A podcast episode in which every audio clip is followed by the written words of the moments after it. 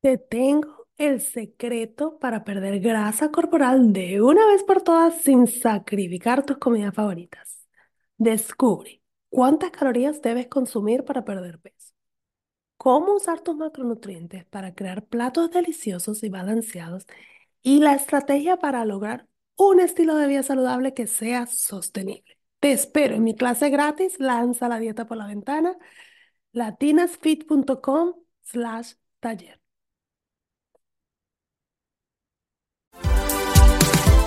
Hola, soy Gigi Jamel y este es mi podcast Feliz, Inteligente y Triunfadora. Es un podcast creado para ayudarte a superar los obstáculos de tu vida y aprender lo mejor de ellos para convertirte en una mujer fit, feliz, inteligente y triunfadora. Aprende a lograr una vida saludable tanto física como mental, así que vamos, vamos a la obra.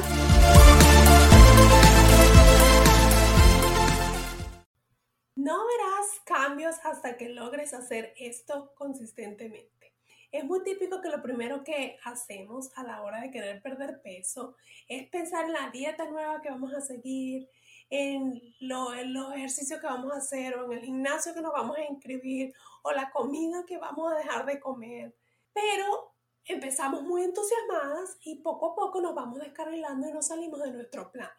Entonces, cuando nos damos cuenta que nos salimos de nuestro plan es cuando empezamos, no, no, no, ahora sí, ahora sí empiezo bien comenzamos otra vez entusiasmadas y volvemos a descarrilarnos y a salir nuevamente del plan y se repite el ciclo. En este episodio te quiero contar de ocho pasos o acciones pequeñas que si sigues consistentemente vas a lograr ver cambios verdaderos dentro de tu vida fitness y tu vida saludable.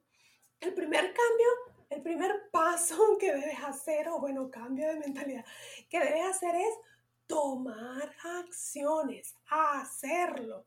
Voy a caminar todos los días 30 minutos, voy a, comer, eliminar el azúcar de mi vida, voy a tomar más agua, voy a dormir mejor, voy a, usar las escaleras en vez del ascensor. Pequeñas acciones son importantes y te ayudan a que tú continúes y veas progreso pequeño que al final todo junto te va a ayudar a lograr la meta final que tú tienes. Entonces, tomar acciones pequeñas, además te ayuda a que tú tienes una meta más fácil. No es lo mismo decir, voy a correr un maratón de tres millas, a que tú digas, mira, voy a caminar ahora todos los días, me voy a parar más lejos, voy a caminar de, de ese puesto hasta el, hasta el elevador y después me voy a agarrar mejor las escaleras, por ejemplo, ¿ok? Entonces, tomar acciones hacia la meta que tú tienes. El segundo sería tomar las riendas, tomar la responsabilidad. Tú eres la dueña de esta decisión tan importante que tomaste, que es mejorar tu vida saludable. Entonces, toma la responsabilidad y haz lo necesario para lograrlo. Hazlo prioridad, búscale un espacio, eh, haz el compromiso contigo misma. Sé la dueña de esa meta tan importante que te creaste, no importa cuál sea tu razón, pero es tu razón, es tu meta y que seas tú la responsable de que si lo logras o no lo logras, es tu responsabilidad. Número tres sería toma decisiones basadas en tu progreso. A veces queremos llegar muy rápido a un resultado porque estamos desesperados y no vemos el progreso que estamos haciendo. Entonces nos no estamos tomando las mejores decisiones. Entonces utiliza lo que estás viviendo ahorita, mira lo que ha resultado y lo que no ha resultado, toma la data. Por ejemplo, mira, si yo, no sé, tomo agua todos los días, oye, estoy, voy al baño más seguido, o me siento con más energía, o mi piel se está viendo mejor, o estoy durmiendo mejor. Mira a ver qué son las cosas que te están dando resultados y las cosas que no te están dando resultados para ver cómo las puedes cambiar. Y basado en, ese análisis es que tú vas a tomar la siguiente decisión. Y una vez que, que sea momento tras del chequeo, revisa otra vez qué ha pasado para que puedas seguir tomando las siguientes decisiones. Siempre toma decisiones basadas en tu progreso y en tu data. Eh, la otra sería la número cuatro, salud general no te concentres solo en tu figura. Obviamente nos queremos ver bellas y que nos quede el pantalón otra vez o que salgamos espectaculares en las fotos. Pero tienes que enfocarte también en tu salud mental, en tu salud emocional, en tu salud social. O sea, es todo un conjunto. Las personas somos un conjunto completo de cosas que para todos son diferentes. Entonces tú tienes que ver cuál es la tuya propia. Hay mucha gente que tiene un cuerpo espectacular, pero son totalmente infelices. O hay gente que, que, dice, sí, no, yo como todo a mí no me importa, pero realmente sí les importa. O sea, hay muchas cosas, tienes que tener, concentrarte en lograr una salud general que te haga sentir bien a ti y, y que tú logres esa vida saludable. Yo, hay una entrenadora que yo sigo que ella hace, bueno, hacía competencias de bikini body y hubo, hizo una competencia y se puso súper delgada, muy linda, y se le veían todos sus músculos y bueno, ganó su competencia y luego dejó de hacerla, incluso ganó peso porque las hormonas se volvieron un descontrol grandísimo y después creo que de dos años fue que logró estabilizarse.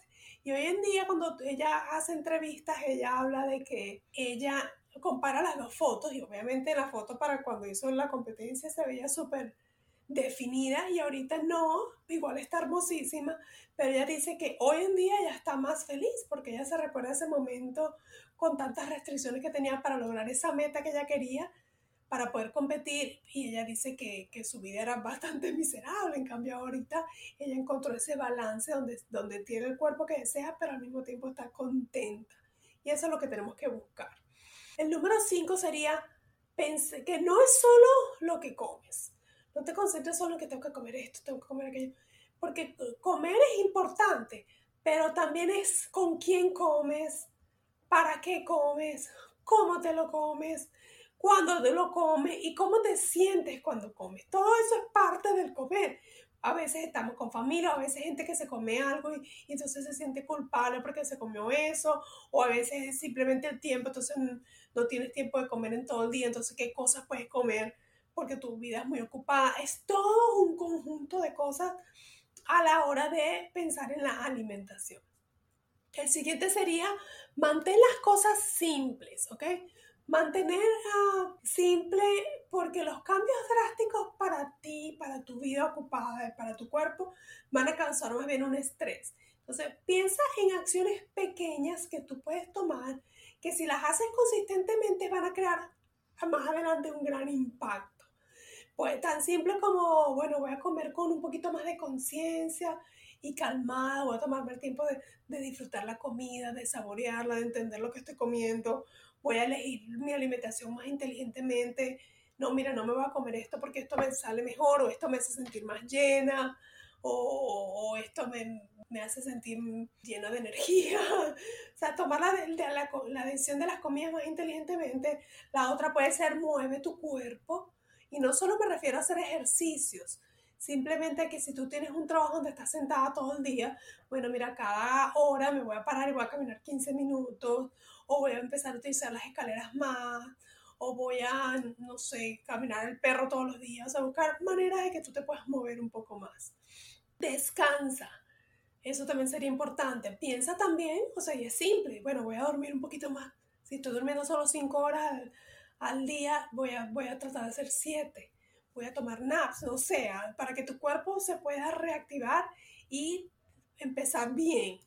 Eh, disfruta del aire, de la luz, de la, de la naturaleza y ten un balance también tanto en tu vida eh, saludable como en tu trabajo, en tu vida social.